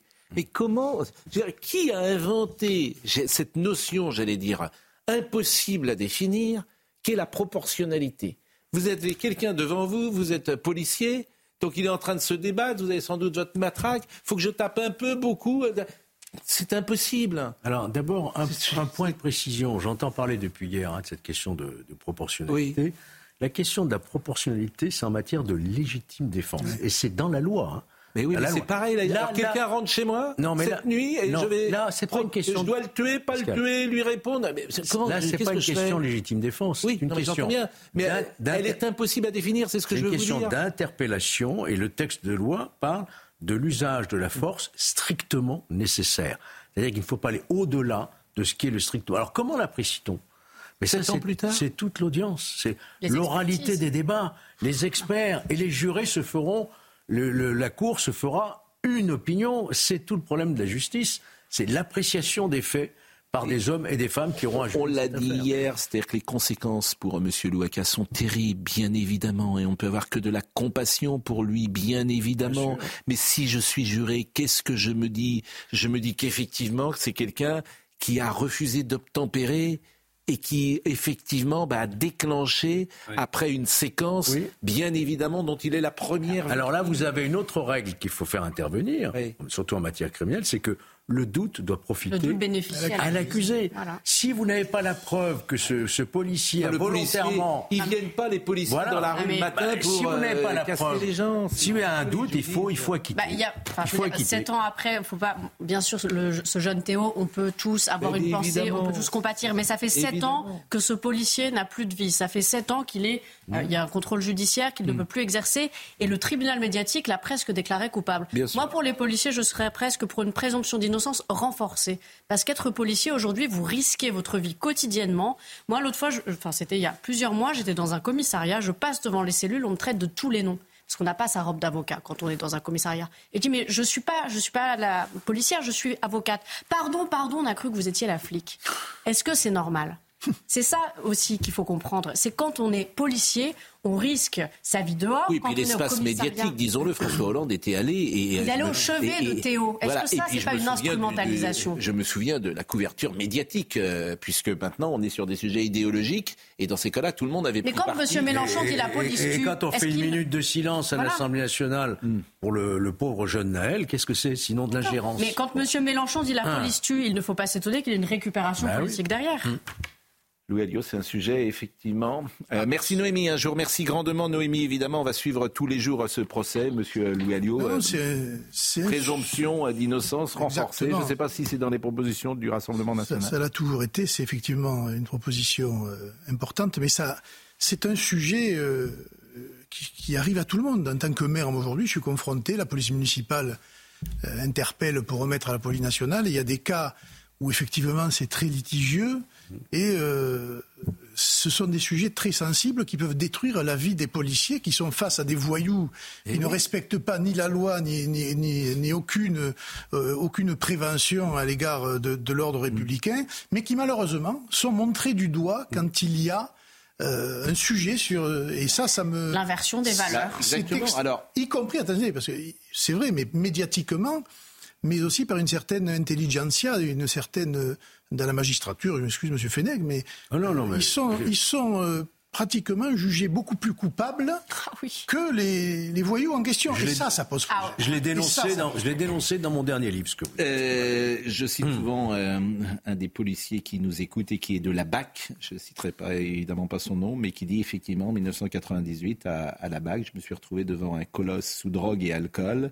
Euh, pas de taser. Euh, le mec était aussi grand que moi euh, et, on a fini à 8 par l'interpeller. Donc pour la proportionnalité, tout ça me paraît quand même d'autant que, très compliqué, bien sûr. D'autant que la présence de la mère de Naël et d'autres, ça veut dire que certains essaient de transformer le procès de certains policiers en procès de la police en général. c'est de la récupération. oui, c'est de la récupération idéologique, ça va pas là. Voilà. Katmi, d'abord, on est heureux de vous avoir sur ce plateau c'est vrai aujourd'hui parfois qu'avec cette gauche républicaine, disiez vous-même que vous êtes euh, réactionnaire. Républicain réactionnaire. Oui, et je me dis, mais qu'est-ce qui vous différencie aujourd'hui euh, du Rassemblement national que euh, j'entends parfois? J'ai l'impression qu'il y a beaucoup de connexions, en fait, entre la gauche républicaine et le Rassemblement national d'aujourd'hui.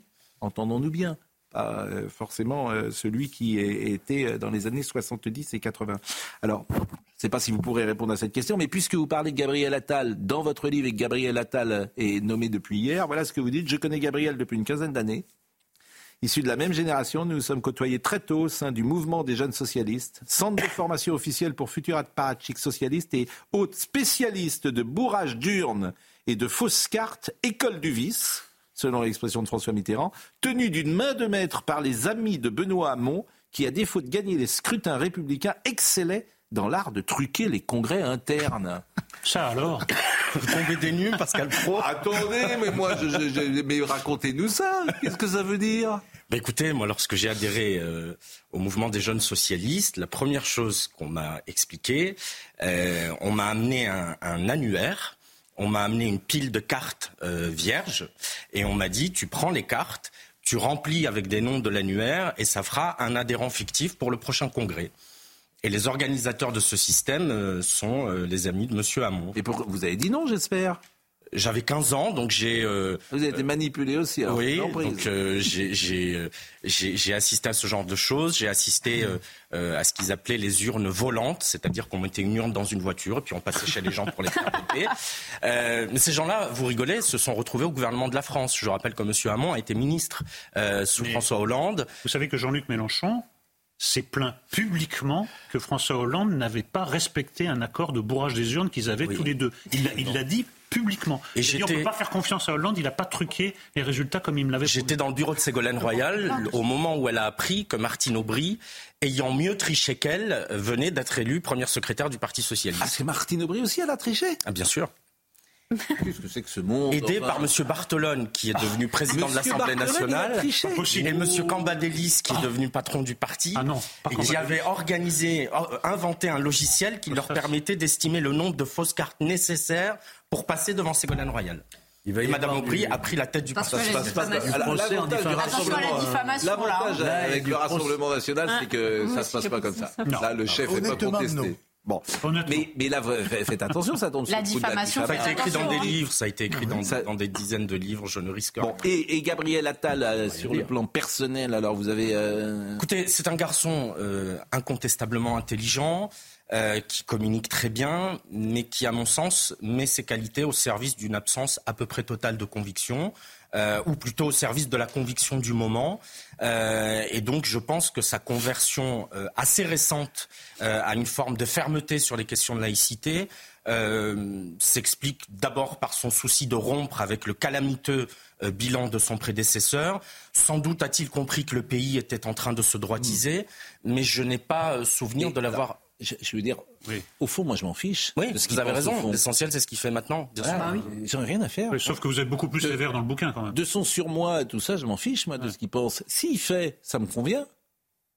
Oui, vous avez raison, mais je, rappelle un historique. Mm. On peut aussi rappeler, euh, sans présager de ce qu'ils feront à l'avenir, d'où viennent les gens, euh, comme on dit, qui parle et d'où on parle, mm. et quels ont été leurs euh, leur, Vous êtes beaucoup plus sévère. Hein. Vous dites, il m'a jamais impressionné ni par ses fulgurances politiques, ni par sa chaleur humaine. Donc ça fait euh, un taquet politique, ça fait un taquet personnel. Vous ne l'aimez pas beaucoup, hein, vraiment. C'est pas une, je, raconte euh, une histoire euh, et, un cheminement politique ou dans des organisations. On a la chaleur humaine dans la politique. Si vous voulez de la fidélité, prenez un chien. Quoi. je veux dire, je, veux dire, mais entrez. Je, vous, vous, mais non, c'est vrai. Je pardonnez-moi. Vous faites de la politique, vous regrettez qu'il n'y ait pas de chaleur humaine. Enfin, c'est. Mais il y a des limites au cynisme. je suis pas d'accord. C'est comme Madame Bordier. Moi, je suis jamais d'accord quand les gens n'acceptent pas la règle du jeu. Vous êtes dans un monde dur, le monde de la politique. Si vous voulez pas de ça, vous mettez libraire à la boule. Personne viendra vous ennuyer. J'ai rien contre les libraires à la boule. Mais la concurrence, la concurrence n'est pas la même. C'est un milieu dur avec des. J'ai cité des professions délirantes l'autre jour. Vous connaissez ce texte, c'est génial, les professions délirantes de Paul Valéry. Vous êtes dans ce monde, nous aussi d'ailleurs, sans doute. Les, ça s'appelle les professions délirantes. Mmh. Voilà, tout le monde vient à Paris. On n'a pas le droit de décrire les gens, les gens tels qu'ils sont. Mais, mais ça fait Saint-Simon. Hein c'est les mêmes. On n'a pas d'amis en politique. Non. Non. Oh. Ah, ça c'est dur. Je vous le dis, moi. Vrai. Il y a, vous avez des amis ou pas, Louis Il y a des amis, oui. mais qui font de la politique. Qui est votre Ah, qui font de la politique Ah bah oui. Jordan Bardella, vous diriez que c'est un ami? Je le connais trop peu de temps pour qu'il soit un ami, mais c'est. Euh, il va le devenir. Oui. non, mais voilà, il y a. Vous êtes un peu obligé. qui est votre ami? J'en ai beaucoup dans Oui, mais, non, mais, qui? Non, mais en politique que vous ne connaissez pas. Euh, pas moi. Non, en politique, par exemple. Euh, Perpignan, vous avez des amis. J'ai des amis. mais non, mais c'est pas ça. Je pourrais les citer partout, mais vous les connaissez pas, donc. Oui, bah non, mais... non, j'adore. Mais après, malheureusement. Vous n'avez pas d'amis, quoi. on est tous pareils. Bah, oui, on a non, non, Vous ne voulez pas les mouiller, peut-être. Vous voulez pas les compromettre. Bon. Alors, on a parlé. Si, vous, si vous donnez un nom. Voilà, c'est ça. Mais oui, les autres ne seront pas contents. Non, mais c'est un milieu dur. Non, mais bien sûr. Bon, voilà, il n'y a pas de. Les amis de 30 ans. Balladur Chirac, ils étaient amis, puis les eh jours où ils ne le sont plus. Mais moi, j'ai jamais vu deux personnes en concurrence dans n'importe quel domaine être amis. Ça n'existe pas, hélas. Mais dans une équipe de football, les deux gardiens de but de toutes les équipes, ils se détestent. Hein. La politique a été faite de trahison tout le temps. Oui. Bon. Depuis César et Brutus. Merci pour ces bien beaux messages depuis 5 minutes. alors, on a parlé du Danemark tout à l'heure, et ça m'intéresse le Danemark, parce que vous parlez du Danemark dans le bouquin. D'autant que la gauche française peut s'inspirer d'une autre gauche européenne, celle du Danemark, qui démontre par son intelligence et son pragmatisme sur ces sujets qu'il est possible de renouer avec le peuple sans se renier. Les sociaux-démocrates danois parviennent à se maintenir au pouvoir tout en réduisant les résultats de ce qu'on appelle l'extrême droite. Moi, je n'utilise pas ce mot d'extrême droite parce que je pense qu'il y a en fait, elle n'existe plus en France. Bon. Je suis sur la ligne de Luc Ferry, d'ailleurs, qui a dit ça euh, la semaine dernière.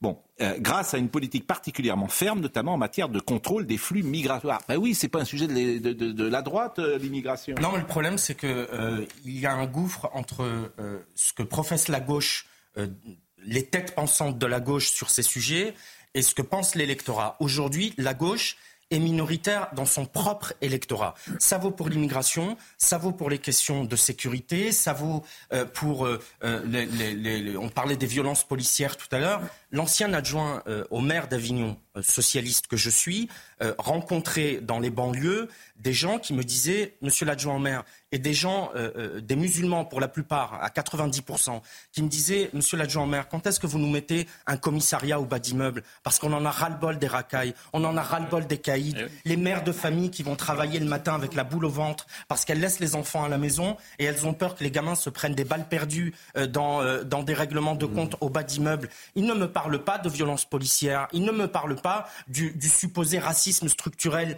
qui régnerait dans les rangs de la police. Ils ne connaissent pas euh, la famille Traoré dans ces banlieues d'Avignon. Et ils entendent ceux qui sont censés les représenter, c'est-à-dire les gens de gauche, et qui les ont trahis, euh, euh, tenir des positions complètement délirantes. Juste une anecdote. Vous, vous, pourriez être... Juste une anecdote. à Avignon, je rencontre une dame, une Algérienne, une hajja. Hajja, c'est le mot arabe qui définit la, personne qui a accompli son pèlerinage à la Mecque. Tant vous dire que je ne vous parle pas d'une nazie fasciste d'extrême droite. Elle me dit je vais arrêter d'aller voter parce que si je vais voter la prochaine fois, je vais voter Le Pen.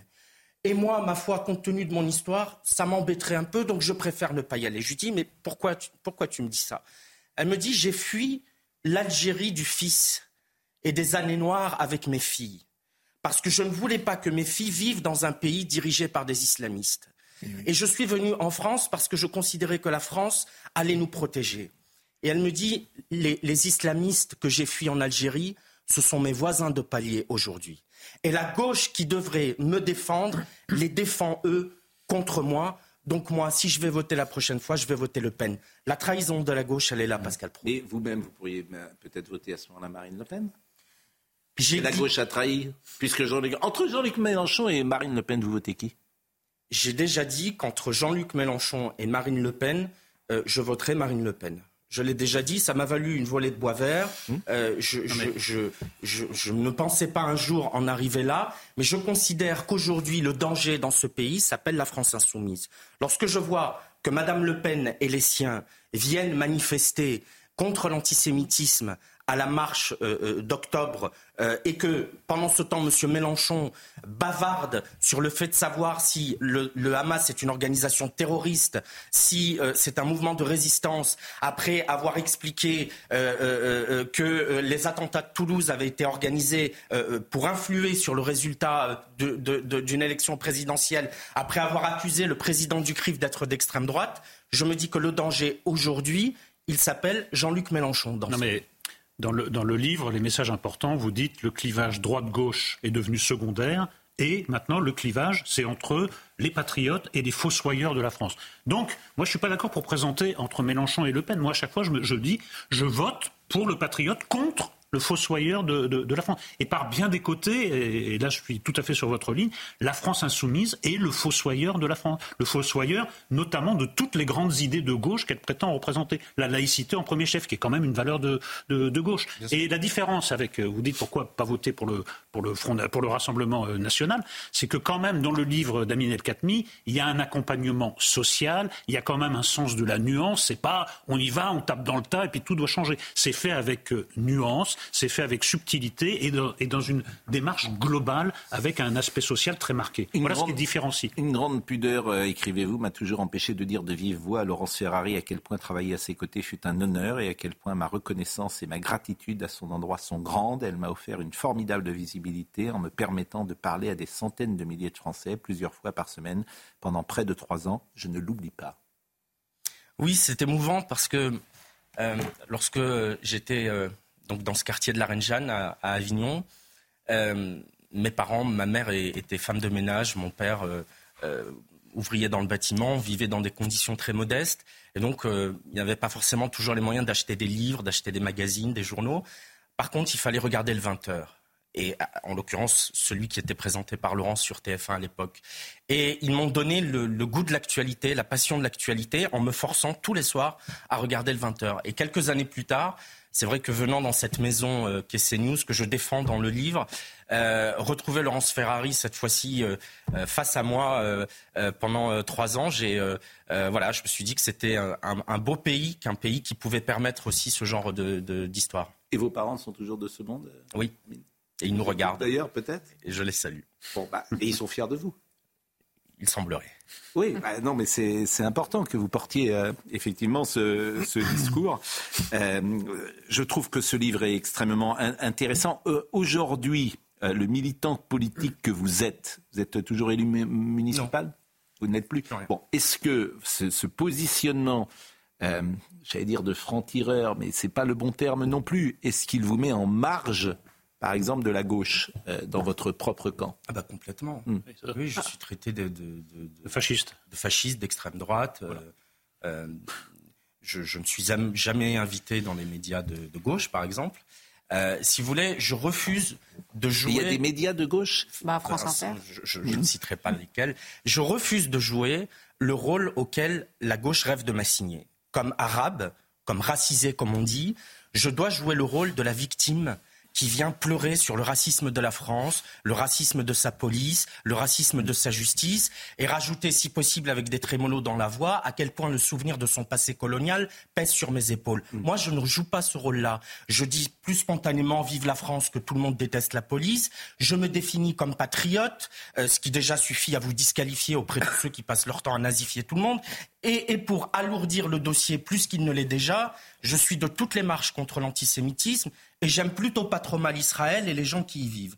Donc à la fin des fins des fins, lorsque vous additionnez tout ça, hmm. vous êtes d'extrême droite. Juste un, dernier mot, position de franc-tireur. Franc-tireur, c'est le journal de Raphaël Entov qui vous a poussé à vous présenter à la présidentielle. Et moi, je crois que c'est votre grande faute. Je vous ai dit, j'ai pas les épaules, je me sens pas prêt. Vous auriez dû, ça vous aurait évité de vous faire trahir par la Macronie et vous auriez quand même donné une visibilité à ces idées de gauche qui, pour l'instant, nous valent à vous comme à moi de se faire traiter de fascisme, mais qui un jour s'imposeront. Parce que la réalité va s'imposer à la gauche. Elle commence à s'imposer d'ailleurs petit à petit. Bon. Réfléchissez à la prochaine échéance. La fameuse question que je pose à tous mes interlocuteurs, en tout cas à beaucoup, est-ce que vous serez invité chez Léa Salamé? Est-ce que vous serez invité euh, à... Euh, oui, c'est ce soir. C'est à vous. C'est ce soir. Euh, sur France Inter, par exemple, ils vous ont invité?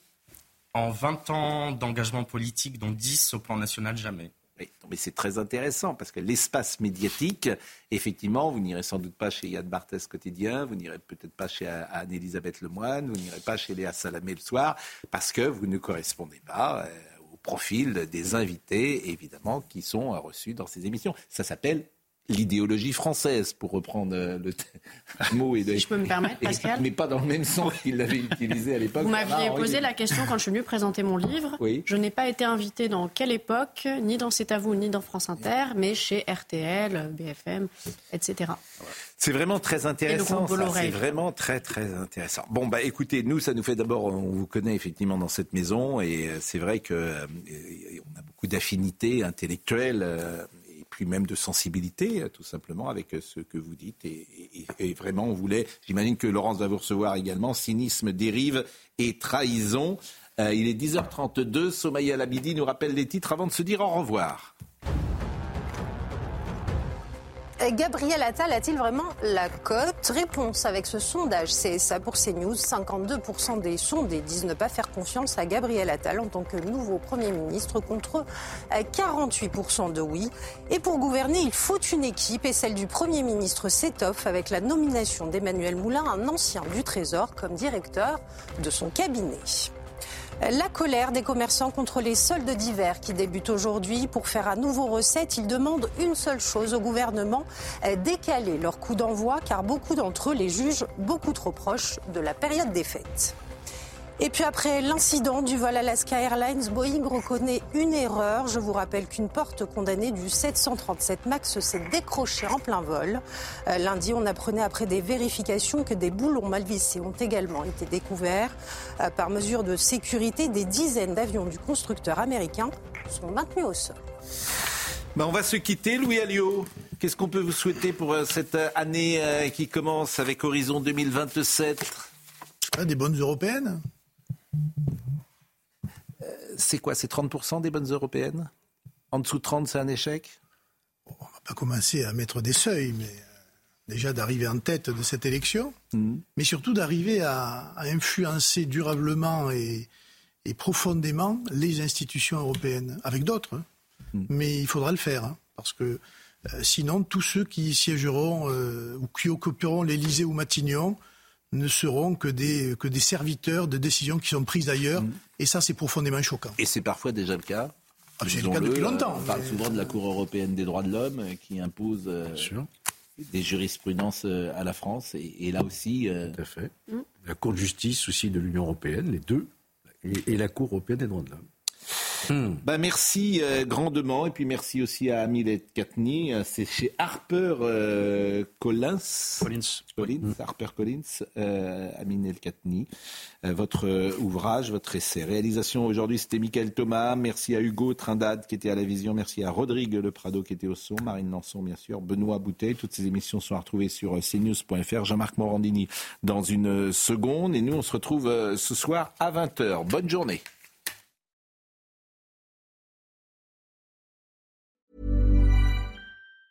Mom deserves the best, and there's no better place to shop for Mother's Day than Whole Foods Market. They're your destination for unbeatable savings, from premium gifts to show-stopping flowers and irresistible desserts. Start by saving 33% with Prime on all body care and candles. Then get a 15-stem bunch of tulips for just $9.99 each with Prime. Round out Mom's menu with festive rosé, irresistible berry chantilly cake, and more special treats. Come celebrate Mother's Day at Whole Foods Market. Planning for your next trip? Elevate your travel style with Quince. Quince has all the jet setting essentials you'll want for your next getaway, like European linen, premium luggage options, buttery soft Italian leather bags, and so much more. And it's all priced at 50 to 80% less than similar brands. Plus, Quince only works with factories that use safe and ethical manufacturing practices. Pack your bags with high-quality essentials you'll be wearing for vacations to come with Quince. Go to quince.com slash trip for free shipping and 365-day returns.